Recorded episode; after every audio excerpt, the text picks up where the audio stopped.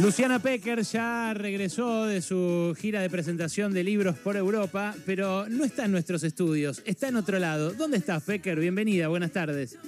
Hola, Berco, muchas gracias. Perón 667 es el Ministerio Público Fiscal de la Nación, la unidad fiscal especializada en violencia contra las mujeres, la UFEM, desde donde Telma Fardín y sus abogados Carla, que es quien la representa en Brasil, y Martín Arias Duval en Argentina, están acompañando desde acá la declaración de Juan D'Artés en Brasil. Están todas las cámaras de, de los noticieros, por supuesto, un discurso muy mediatizado, que en algún momento, digamos, fue un discurso que escuchó a, las mujeres en, Argentina y claro, por sobre todo escucha a las fuentes de la defensa de Juan D'Artes, que es, bueno, Fernando Burlando, que dijo que no podía venir a, la UFEM porque había sectores que lo violentaban. Hay un grupo de actrices argentinas y otro grupo de Amnistía Internacional que que lo más violento que hicieron fue, ir al kiosco a comprarse un bonobón. Eh, pero eh, esta es la imagen que, intentan generar. Mm, eh, contame, Lu, hasta ahora, ¿cómo se dio este proceso? ¿Qué, le exigieron a Telma, qué le exigieron a D'Artés eh, en la investigación para establecer si hubo abuso o no?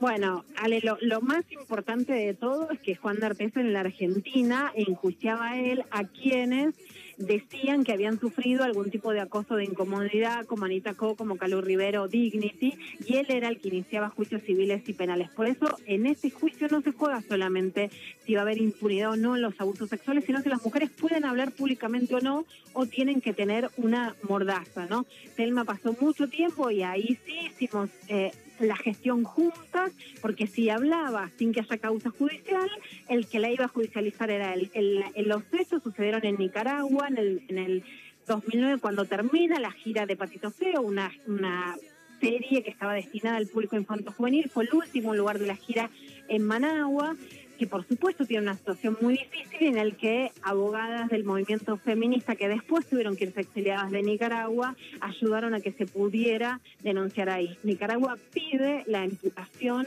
por violación agravada por la diferencia de edad y la diferencia jerárquica durante la serie y hay una orden de captura todavía vigente de Interpol. Si Juan D'Arte siguiera viendo en Argentina como, como vivía, claramente estaría extraditado se va a Brasil, donde no hay extradición de los ciudadanos brasileños, si él es mitad ciudadano brasileño, y un fiscal decide de oficio iniciar el juicio para que Brasil no sea sinónimo de impunidad sexual. Intentó cinco veces en Brasil dilatar o interrumpir el proceso diciendo que no tenía que ser la justicia federal, sino la de San Pablo, pero todas medidas dilatorias.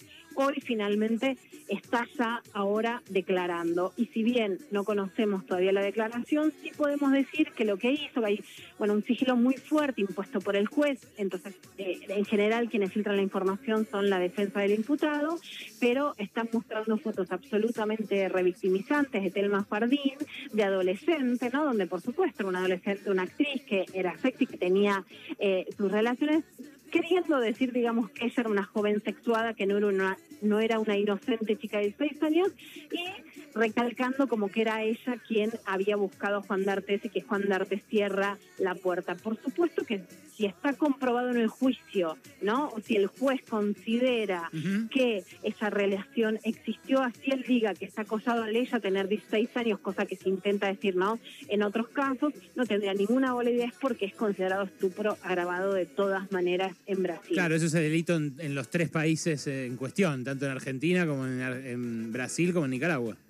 Exactamente, o sea, no es que, eh, digamos, salvo que logre probar que, que no existió la relación y hay que ver qué credibilidad tiene en una causa que además eh, es similar en términos, digamos, ya no jurídicos, sino eh, corrientes a lo que conocemos como un depredador. Hay una cantidad ¿no? de actrices que han dicho lo que les hacía de Artés en las novelas, en los planes fuera, y muchas más que todavía no lo han dicho, pero que sí se conoce en los medios de Argentina que Artés era alguien que buscaba sistemáticamente a mujeres para tener sexo y que si en este caso se prueba, por supuesto, conforma un delito. Pero la idea de Artés siendo acosado y cerrando la puerta quisiera ver si en los medios de comunicación suena creíble, pero sí están generando una estrategia mediática que probablemente Ale hace eh, dos, tres años, en el 2018, en medio del fervor del MeToo, no hubiera sido posible y que ahora vuelven a querer jugar con discursos de la ultraderecha, ¿no? Queriendo hacer pasar una chica de seis años cuando él tenía 45,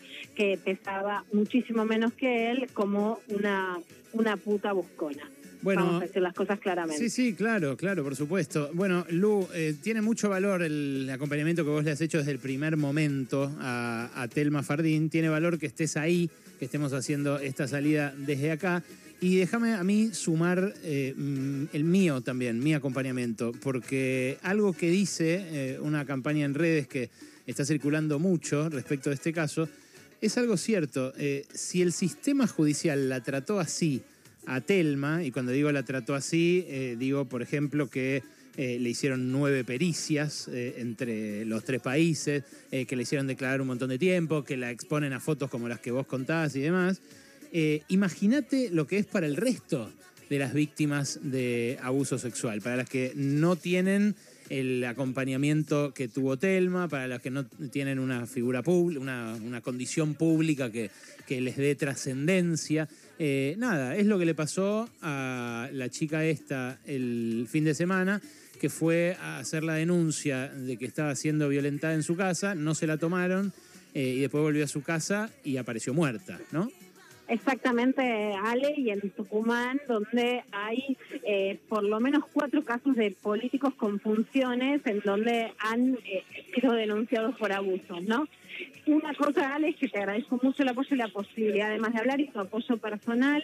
Y sí que no se juega solo la posibilidad de denunciar los abusos sexuales, sino que si Telma hablaba sin la denuncia judicial, era denunciada ella porque era algo, era una persona que él había denunciado a quienes lo acusaban. Entonces, lo que está juego es la posibilidad no solo de que no quede impune, sino de hablar. Y en toda América Latina, porque es la primera vez que hay tres ministerios públicos fiscales que toman la violencia sexual con cooperación organizada. O sea que este es un caso que es un antes y un después para toda América Latina. Si hablamos de 1985 como el año bisagra en donde juzgamos los delitos de lesa humanidad, bueno, este 22 es el año bisagra para juzgar el abuso sexual en toda América Latina.